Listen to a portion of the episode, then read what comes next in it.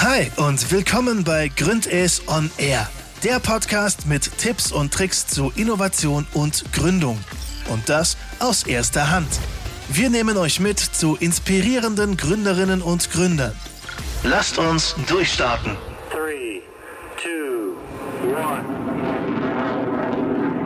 1. Hallo zusammen, willkommen bei Gründes on Air. Ich bin Jana, Innovationsmanagerin bei Gründes und freue mich, dass ihr wieder eingeschaltet habt. Heute geht es weiter mit der Fortsetzung mit dem Podcast mit Lara von Veneto Foods und wir sprechen darüber, wie es so ist, als One-Woman-Show aufzutreten und wie das Growth Hacking bei ihr so weitergegangen ist. Lasst euch überraschen. Hast du dir manchmal vielleicht schon so gewünscht, ach, vielleicht wäre es gut, noch irgendwie eine andere einen Kollegen zu haben oder andere Mitarbeiter, oder wie war das so bisher für dich? Ja, das wünsche ich mir tatsächlich jeden Tag. Also ich bin jetzt nicht darauf stolz, dass ich das jetzt als One-Woman-Show wuppe. Das ist einfach ähm, aus dem Fakt gegeben, dass ich mit dieser Situation, so wie sie ist, einfach klarkommen muss. Hm, vielleicht kurz zurückgeblickt. Also ich habe ja 2017 in Frankreich studiert und da mein Master in Innovation Management und Entrepreneurship gemacht. Und da habe ich im Endeffekt ja den theoretischen Grundstein für Beneto gelegt. Also ich habe meine Masterarbeit über das Startup Beneto geschrieben und habe eigentlich diese komplette Gründung theoretisch vorbereitet. Ich habe meinen Businessplan geschrieben und habe mich mit ganz vielen Fragen in einem sehr sicheren Rahmen, sage ich jetzt mal, vorbereitet.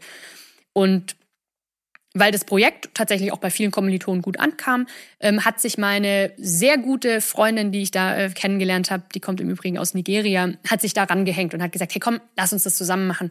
Und das war super, das hat sich richtig gut angefühlt, weil wir haben uns richtig gut ergänzt und dann sind wir immer zu zweit aufgetreten und haben halt zu zweit Beneto praktisch repräsentiert, aber man hat schon gemerkt, dass das Ownership an der Idee, das lag schon eher bei mir, ähm, weil man kann einem Menschen ja nicht vorgeben, wie er für eine, für eine Idee brennt und, und wie viel Leidenschaft er dafür aufbringt. Und man hat einfach gemerkt, dass es recht schwierig ist, meinen Grad an, an, an, an Feuer und an, an Begeisterung für dieses Thema, das ist nicht so einfach zu erreichen. Oder also da liegt die Messlatte, sage ich jetzt einfach mal, recht hoch. Und dementsprechend hat man schon gemerkt, so, hm, okay, ich bin da einfach mehr drin als sie, aber ist ja auch überhaupt gar kein Vorwurf. Und ja, als wir dann fertig waren mit dem Studium, 2018, standen wir halt vor der Frage, okay, machen wir das jetzt echt? Und, oder stürzen wir uns jetzt doch in den klassischen Karriereweg, der halt schön sicher und bequem ist und machen das halt irgendwie so nebenher. Und für mich war aber irgendwie so nebenher nie eine Option, weil ich habe mir immer gedacht, wenn ich von Kunden erwarte, dass sie genauso begeistert sind wie ich oder wenn ich von Geldgebern erwarte, dass sie von mir begeistert sind und meiner Idee, wie kann ich das denn glaubhaft rüberbringen, wenn ich selber nicht an die Idee glaube und all in gehe? Also ich finde für jeden, also es ist wirklich ein Ratschlag für jeden Gründer, dass dieses Commitment zu sagen, hey, ich gehe all in mit allem, was ich habe. Ich mache das nicht nebenbei, ich mache das nicht nur halbtags, sondern oder nur am Wochenende, sondern mein Commitment, ich glaube so sehr daran, ich gehe all in. Und das ist, finde ich, ein sehr, sehr, sehr starkes Signal. Und dafür habe ich mich ja dann entschieden.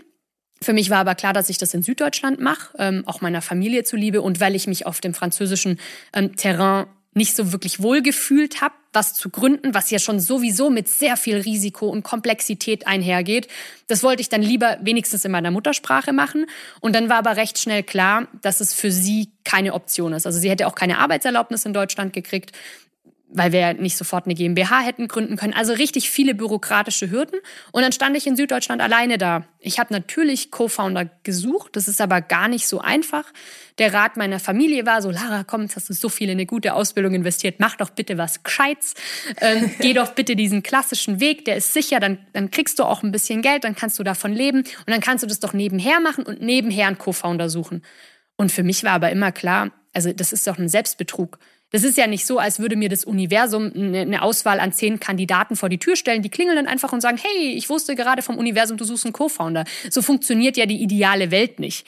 Und dann war klar, also entweder finde ich ihn nebenher, das war immer meine Hoffnung. Ich habe ihn bisher nicht gefunden. Klar war ich mit Herr bisher auch in, in Gesprächen drinne mit möglichen Co-Foundern, aber da ist dann halt einfach ähm, ja das funktioniert dann einfach manchmal nicht, weil die, die Vorstellungen sehr auseinanderklaffen. Also wenn man immer 100 Prozent am Erfolg beteiligt sein will, dann aber irgendwie nicht bereit ist, Überstunden zu machen, nicht bereit ist, irgendwie in, in, in eine greifbare Nähe zu ziehen, dann auch nicht aus seinem Hauptjob rausgeht, aber auch nicht bereit ist, irgendwie Geld zu investieren und aber auch null am unternehmerischen Risiko und am Verlust beteiligt zu sein, aber trotzdem irgendwie 50 Prozent Unternehmensanteile haben will, ja, sorry, das funktioniert halt einfach nicht. Also und dementsprechend wir, bin ich bisher angeeckt, sage ich mal. Und ich glaube, auch momentan ist der Zug tatsächlich abgefahren, dass bei Beneto Foods noch ein Co-Founder mit einsteigt, weil ich einfach schon zu viel drinstecke und ich einfach schon gemerkt habe, hey, ich krieg echt viel hin. Heißt aber nicht, dass natürlich die, die Tür für Mitarbeiter steht natürlich sperrangelweit offen. Ähm, da möchte ich natürlich unbedingt wachsen. Okay, was, was suchst du da konkret vielleicht gerade? Ähm, also wir haben jetzt jüngst, da bin ich sehr, sehr stolz drauf, seit April haben wir jetzt tatsächlich eine ähm, Produktentwicklerin im Haus.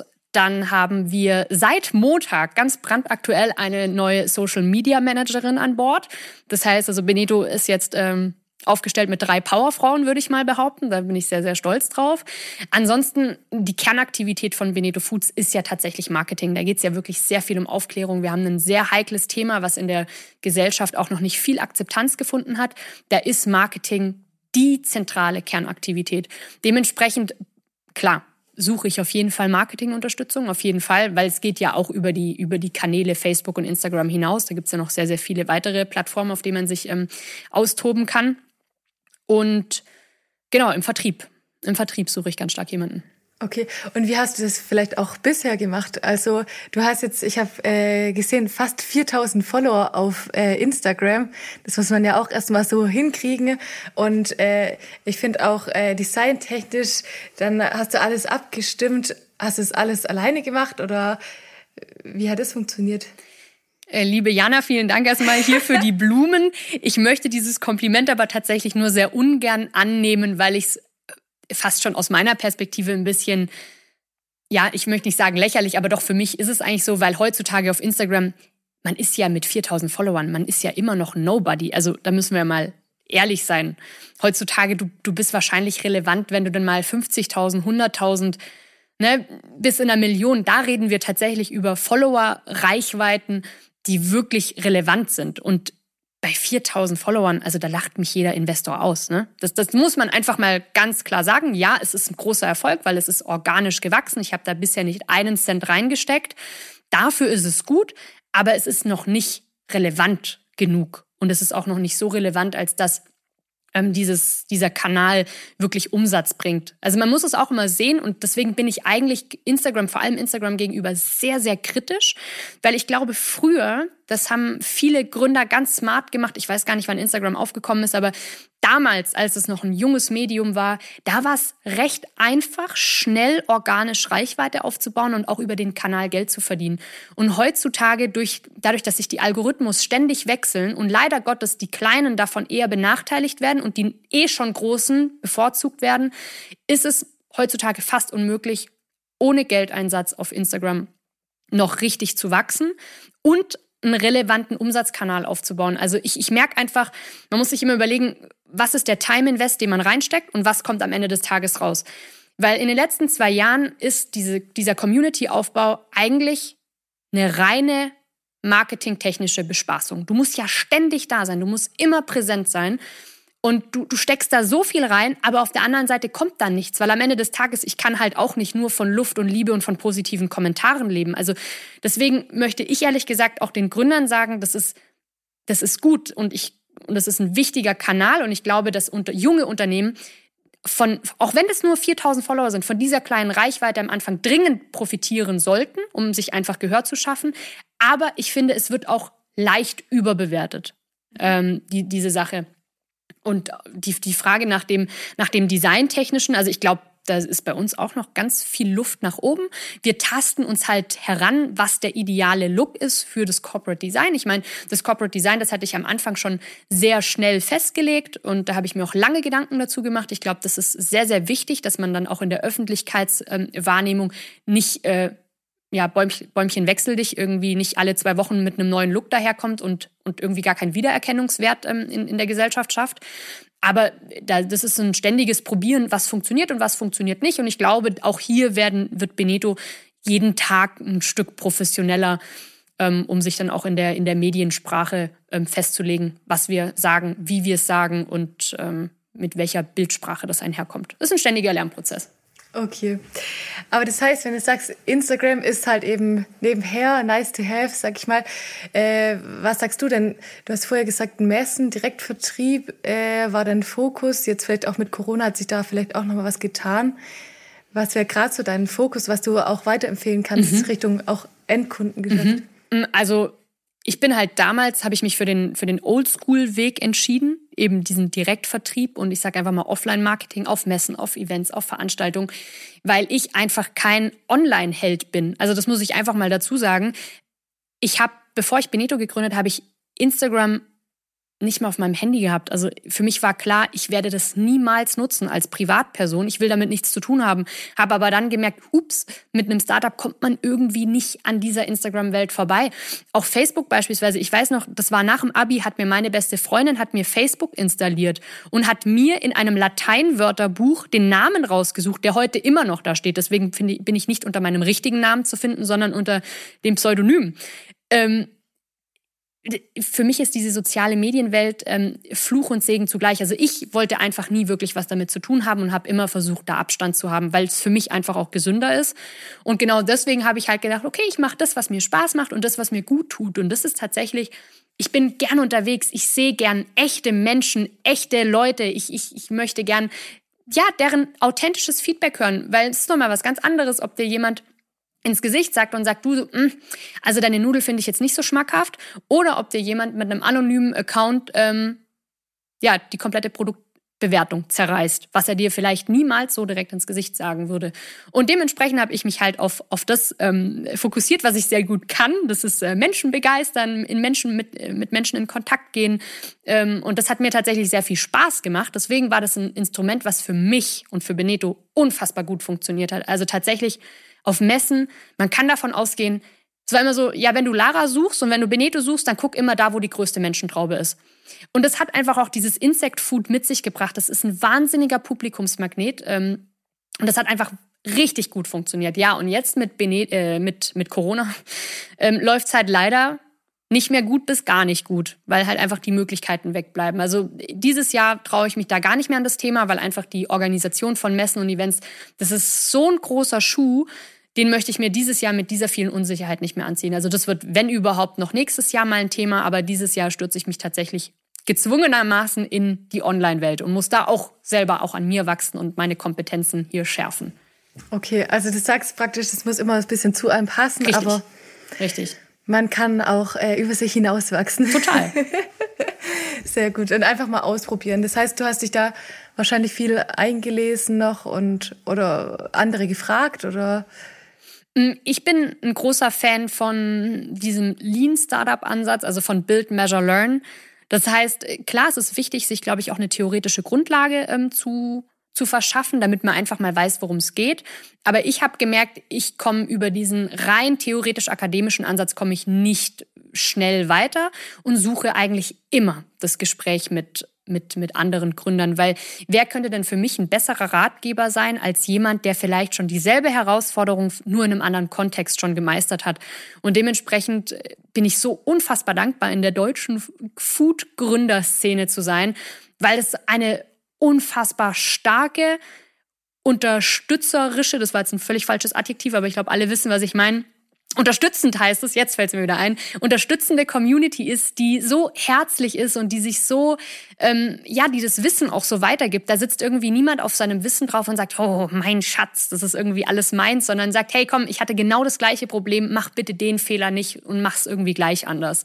Und das ist eigentlich auch die Art, wie ich gezwungenermaßen als One-Woman-Show meine Entscheidungen treffe. Also ich bilde mir meine Grundlage und ich äh, habe mein, meine Wissensgrundlage und dann schaue ich mir an, okay, wer aus meinem Netzwerk hat, also ich sage jetzt einfach mal drei, wer, welche drei Personen haben schon diese Herausforderung auch gehabt und dann frage ich die, höre mir an, okay, was funktioniert, was funktioniert nicht und bilde mir dann meine Meinung dazu, um dann eine Entscheidung zu fällen. Und das kann ich eigentlich nur an jeden weitergeben. Also sitzt nicht im stillen Kämmerlein, sondern nimmt alles mit an Networking, was ihr irgendwie kriegen könnt. Ähm, teilt Wissen, give and share ist eigentlich ähm, so das, das grüne Motto. Und da ist die, die Community unfassbar stark. Okay, sehr gut. Schön, das zu hören, finde ich immer wieder. Und wie ist es gerade auch Richtung Finanzierung? Hast du da auch nochmal mit anderen Leuten geredet, wie man da vorgehen kann? Oder wie bist du daran gegangen noch? Oh, Finanzierung ist ein heißes Thema. Tatsächlich ist das Thema Finanzierung abseits von der Höhle der Löwen das einzige Thema, was ich immer mit mir selber ausgemacht habe. Und das ist tatsächlich auch eine Sache, die würde ich äh, jedem Gründer empfehlen, es nicht so zu tun. Ich habe am Anfang immer gedacht, dass das höchste Gut vom Gründen und vom Startup-Tum ist doch die Unabhängigkeit, die Freiheit, die ich habe. Hey, ich bin mein eigener Chef. Ähm, ich muss meine Entscheidung von niemandem rechtfertigen. Ich kann das alleine machen und ich kann alleine entscheiden, weil ich 100% Ownership an meinem Startup habe. Und ich habe immer gedacht, das sei so wahnsinnig wichtig. Da war ich vielleicht auch so ein bisschen zu, ja, wortwörtlich besitzergreifend irgendwie, weil ich nicht verstanden habe, dass 100% von einem Muffin viel, viel weniger sind als vielleicht 100% minus X von einer Hochzeitstorte. Also einfach um mal hier ein metaphorisches Bild äh, für die für die Größenordnung zu geben. Und da hätte ich, glaube ich, viel früher ähm, schon ähm, Investor suchen müssen weil das dir dann einfach viel mehr Handlungsspielraum gibt. Und das ist ja auch eine Form von Freiheit und von Unabhängigkeit, wenn man, wenn man nicht zu jeder Möglichkeit und nicht zu jedem Projekt immer gleich Nein sagen muss, weil man sich nicht leisten kann, weil man sich damit natürlich auch viele Wege verbaut. Und das hätte ich anders machen müssen, aber den Weg, den halt ich gegangen bin, ich bin halt ähm, direkt nach der Uni gekommen. Ich hatte nicht wirklich viel Geld. Hätte man mir damals gesagt, dass ich in den kommenden zwei Jahren diese Summe aufbringe, um das Unternehmen zu gründen, dann hätte ich es wahrscheinlich nicht gemacht, weil ich gedacht hätte, wow, so viel Geld habe ich doch gar nicht. Nee, das schaffe ich gar nicht. Hätte ich es wahrscheinlich nicht gemacht. Deswegen ist es gut, dass ich da vielleicht auch mit einer Portion Naivität reingestartet bin. Und am Ende des Tages habe ich mich für einen Bootstrapping-Ansatz ähm, entschieden, also sprich rein aus Eigenkapital. Und das lief ganz gut. Ich habe gemerkt, hu, das ist recht schwierig. Das ist recht schwierig. Also musste ich mir einen ähm, Nebenjob suchen. Dann hatte ich dann die Wahl, okay, mache ich jetzt irgendwie so einen Halbtagesjob im Büro, nehme aber wieder irgendwelche Probleme mit nach Hause, die ich versuche zu lösen, weil ich möchte ja dann auch für diesen Arbeitgeber performen. Oder bleibe ich mir einfach treu und sage, nein, ich gehe all in, meine 100% Energie widme mich auf die Problemlösung von Beneto und habe mir dementsprechend einen Nebenjob gesucht, der mich auch schon in meinem Studium begleitet hat, eben das Kellnern. Und dementsprechend wäre ich jetzt ähm, zwei Jahre lang ähm, Kellnern tätig und habe mir durch das Kellnern tatsächlich Beneto in der Anfangsphase finanziert und auch meinen Lebensunterhalt finanziert.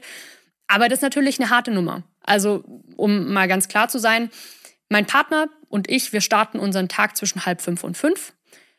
Dann war ich 2018 zwischen 6 Uhr, halb sieben, sieben im Büro bis um 17.30 Uhr, dann musste ich alles stehen und liegen lassen, bin 25 Minuten ähm, Richtung Gastronomiebetrieb gedüst, habe mich zwei Minuten in der Tiefgarage in meinem Polo umgezogen, bin eine halbe Minute über die Straße gerannt zum Gastronomiebetrieb und stand um Punkt 18 Uhr fertig gerichtet mit Schürze hinterm Tresen und habe bis Mitternacht oder wie lang es halt ging, Bier ausgeschenkt und Essen rumhergetragen. Also das macht man zwei Jahre. Und da verliert man auf dem Weg, verliert man leider, glaube ich, auch viele Freunde, weil irgendwann ist dann das Verständnis nicht mehr da, weil ich immer arbeite. Morgens und abends. Wenn andere Leute Feierabend haben und essen gehen, bin ich am Kellnern. Während andere am Samstag und am Sonntag halt ihr Wochenende zelebrieren, war ich mittags und abends Kellnern. Das ist schwierig, aber das ist der Weg, den ich, den ich eingeschlagen habe. Ähm, und ich würde aber sagen, es wäre vielleicht ein Stück leichter gewesen, wenn ich von Anfang an schon früher einen Investor an Bord geholt hätte. Aber nichtsdestotrotz hat mich das äh, weit gebracht, glaube ich. Ähm, und ich, sonst würde wahrscheinlich Benito heute nicht so dastehen, wie es da steht. Aber das ist auf jeden Fall die Geschichte zu meiner bisherigen Finanzierungsgeschichte. Also vom Bootstrapping gleich zu einem Investor aus der Höhle der Löwen. Wahnsinn. Das war eine steile Kurve. Ja, wirklich, wirklich. Brutal. Aber das hört sich auch echt äh, hart an. Ich glaube, äh, da hast du viel dabei gelernt.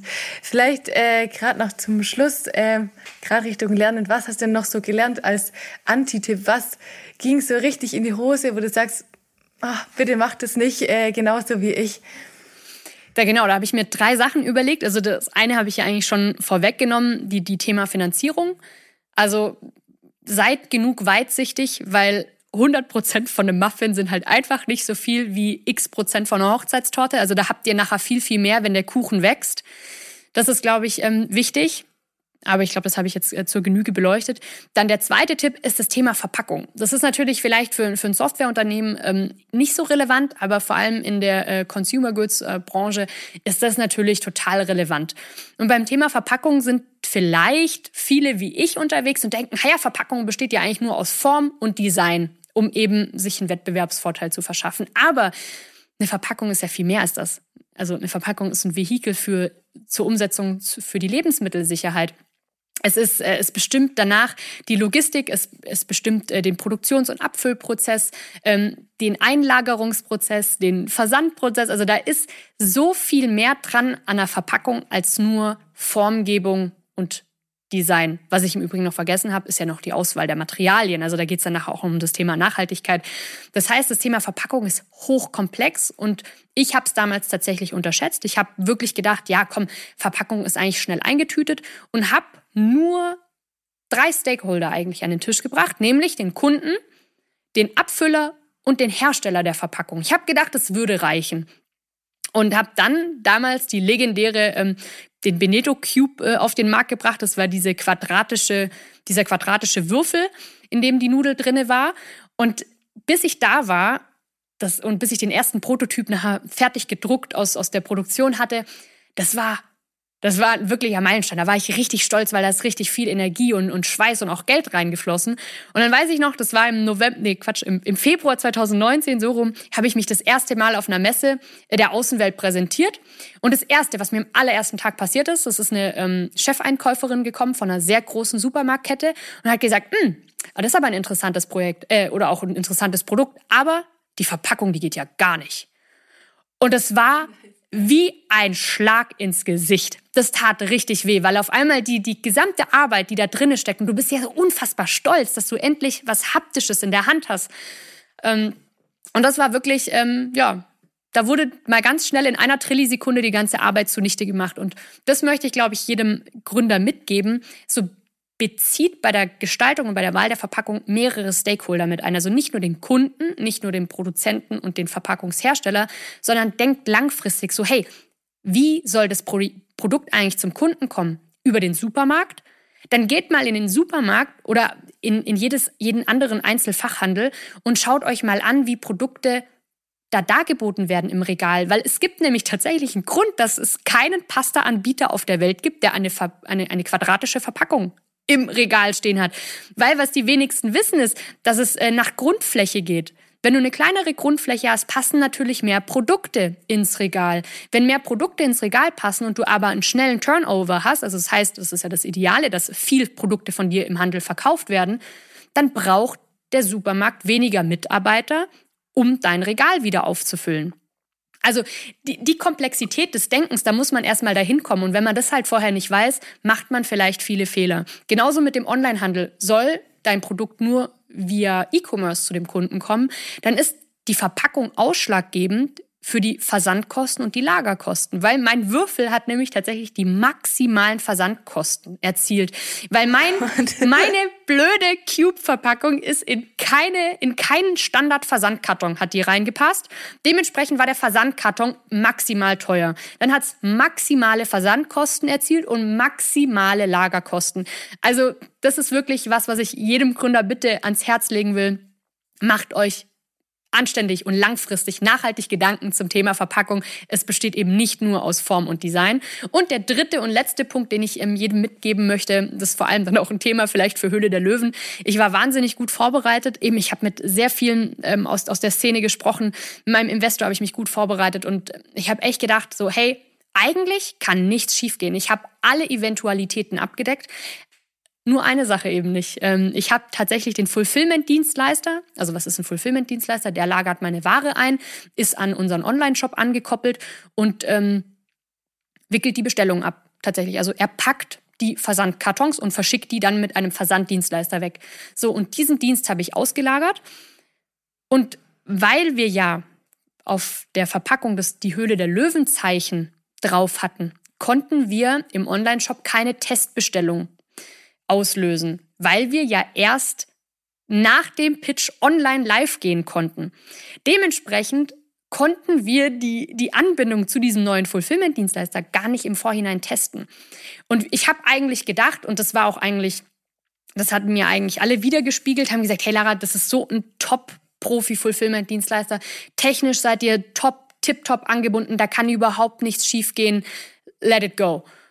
Ja, und das Problem war dann tatsächlich in der Höhle der Löwen. In der einen Woche sind mehrere tausend Bestellungen ausgelöst worden. Ich habe jeden Tag da angerufen, E-Mails geschrieben, so hey Jungs, Mädels aus dem Lager, ähm, aus der Verwaltung bei euch, klappt alles. Gehen diese tausende Bestellungen, gehen die an den Start? Und dann hieß es immer nur ja, ja. Und ich habe mich schon gewundert, weil dann Richtung Wochenende schon mehrere Beschwerden eingekommen sind. So hey, wo ist mein Produkt? Und da möchte ich auch tatsächlich mich bei jedem Kunden entschuldigen. Ähm, weil das ist ja völlig zu Recht. Ich meine, mittlerweile seit Amazon sind wir ja alle Sendungszeiten äh, ja zwischen 24 und 48 Stunden gewöhnt. Also wer wartet heutzutage noch äh, vier, fünf Tage auf sein Produkt? Ähm, da muss ich mich ja selber auch an meiner Nase fassen. Also ich würde ja ähnlich reagieren. Und ähm, es ist dann tatsächlich ausgeartet, dass dann am Montag, also sieben Tage nach der Ausstrahlung, also ich hatte an die 300, 500 Kundenbeschwerden die ich zusätzlich zu der kompletten Kommunikationswelle, die ja sowieso noch dazu kam, hatte ich die on top, weil die Bestellungen nicht rausgegangen sind. Ich weiß bis heute nicht, was wirklich das Problem war. Äh, manche schieben es auf Corona, weil, weil die im Lager unterbesetzt waren. Aber am Ende des Tages ist es richtig schief gelaufen. Ähnlich ist es auch mit Amazon passiert. Also das heißt, wenn ihr was anbindet und wenn ihr ähm, in Online-Shop einen weiteren anbindet, wenn ihr äh, Fulfillment-Dienstleister anbindet, habt genug Puffer und testet es. Testet es und macht es nicht erst im Live-Test mit der Höhle der Löwen, weil sonst kann es nämlich massiv in die Hose gehen, wie bei mir. Okay, also testen, testen, testen. Richtig. Sehr gut, dann vielen Dank, dass du gekommen bist und den weiten Weg äh, auf dich genommen hast. Und äh, dann wünsche ich dir ein schönes Wochenende. Vielen herzlichen Dank, Jana, es war mir eine Freude. Danke dir. Und äh, an alle Zuhörer vielen Dank fürs Zuhören. Tschüss. Bis zum nächsten Mal. Tschüss. Das war der Gründes On Air Podcast. Vielen Dank fürs Einschalten und bis zum nächsten Mal.